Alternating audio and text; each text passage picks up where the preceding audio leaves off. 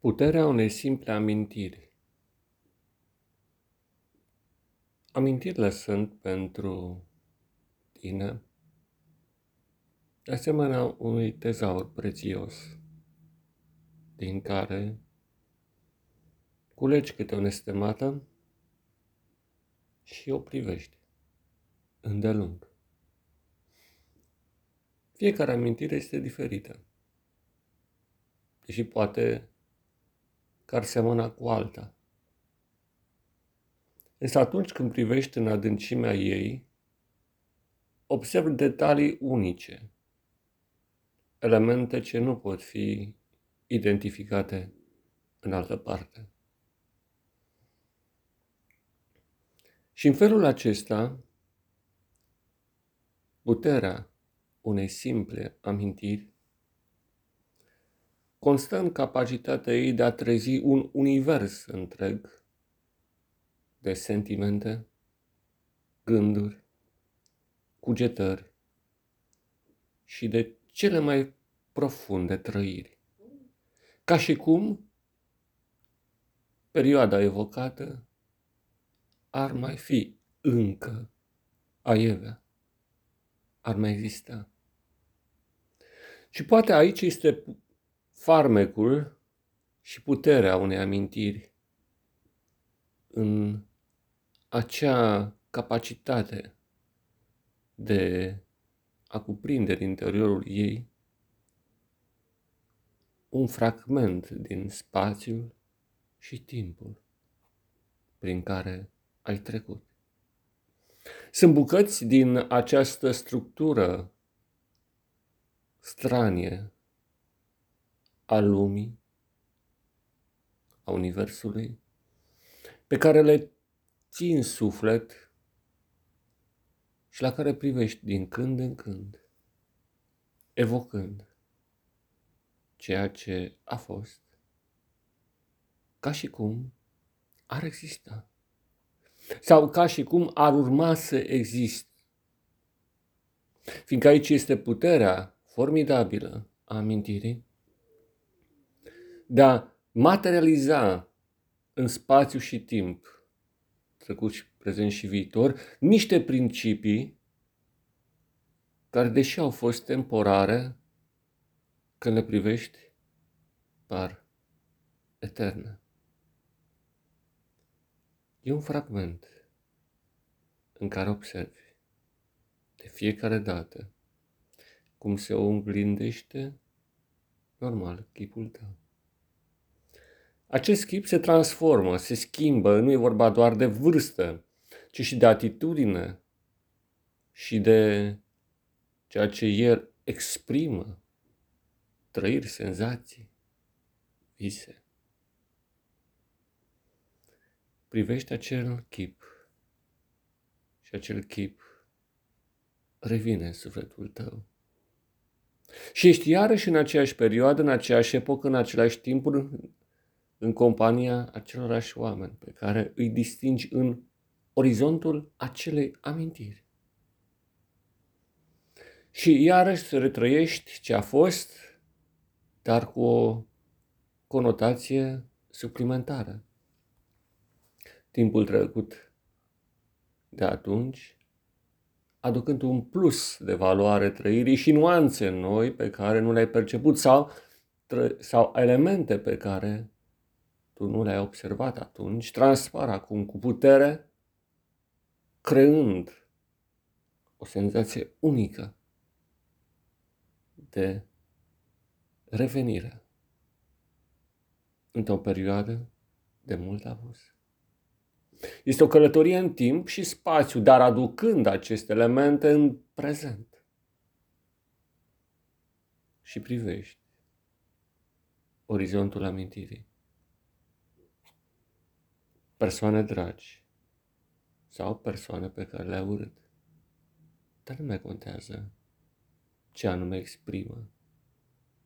Important este faptul că spațiul și timpul au putut fi conservate peste vreme în puterea unei simple amintiri.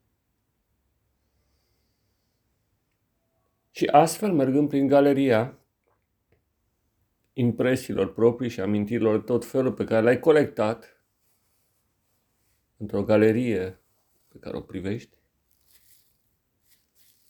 rămâi în cele din urmă uimit de farmecul vieții prin care ai trecut și treci. Și treptat încep să prețuiești mai mult acest dar divin, acest dar ceresc, acela de a fi, de a exista, de a gândi, de a năzui, de a avea puterea de a o lua de la capăt, de a învinge. Și chiar când, aparent înfrânt, ai căzut, într-o amintire ulterioară vei vedea cum te-ai ridicat. Și aici avem de a face și cu o altă dimensiune a amintirilor, în sensul că ele se înlănțuie, se leagă, se susțin între ele și până la urmă se combină după cele mai nebănuite soluții sau rețete care rezolvă peste vreme ceea ce a lipsit într-o perioadă. Este interesant cum sari de la amintirea copilăriei la cea adolescenței și după aceea la cea adultului. Și parcă există o legătură, dar nu parcă, sigur. Și sigur există o legătură între ele. Și același model, aceeași idee, transpare, revine după ani, la anumite perioadă, perioade. Aceleași principii care au animat cuprinsul vieții tale revin până când înțelegi că întreaga lume nu reprezintă altceva decât o imensă și poate simplă amintire. Fiindcă în momentul în care poți pătrunde după dorință în acest univers, nu mai face importanță dacă e vorba de ceea ce se întâmplă acum, ce a fost cândva sau ce va veni mai târziu. Fiindcă structura este aceeași. Fiindcă tot ce privești este un câmp de contemplare care se schimbă și, da, și care după o vreme se cristalizează în fragmente de amintire.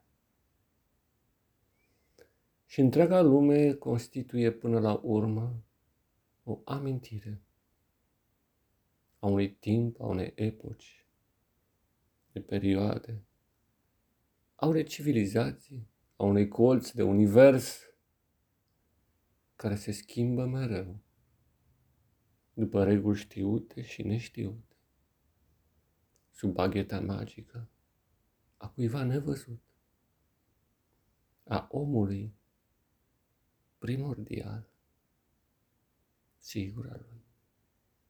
Nu poate fi altcineva decât el, care a zămislit tot ce observ și istoria ce se desfășoară sub privirea ta.